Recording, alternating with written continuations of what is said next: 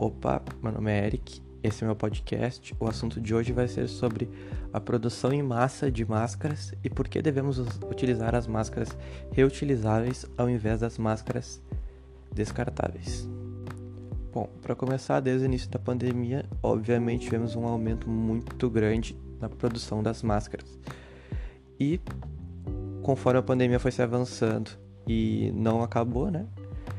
A, a fabricação de máscaras foi aumentando e com isso muita matéria-prima foi utilizada. E obviamente uma hora a matéria-prima ia acabar. E é o que está acontecendo no momento. E não é só isso também, mas como os preços dessa matéria-prima estão aumentando, o que vai dificultar na produção. Isso também se leva muito em conta o porquê as pessoas no início, não todas, né, mas uma parte estavam usando máscaras descartáveis. O que não é muito bom, porque se para pensar, tu vai usar a máscara num dia, vai jogar fora e vai ter que comprar outra no outro.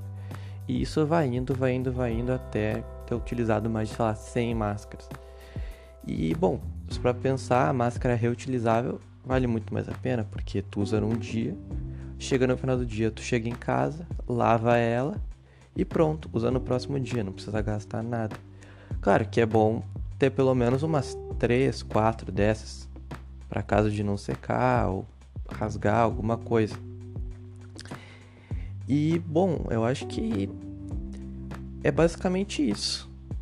Se as pessoas utilizarem mais máscaras reutilizáveis, vai ficar mais fácil das empresas voltarem e continuarem produzindo numa quantia menor, mas também a ponto de conseguir ter e recuperar essa matéria-prima, né? Por isso, eu indico para vocês máscaras reutilizáveis, não as descartáveis, porque vai poupar dinheiro e bom.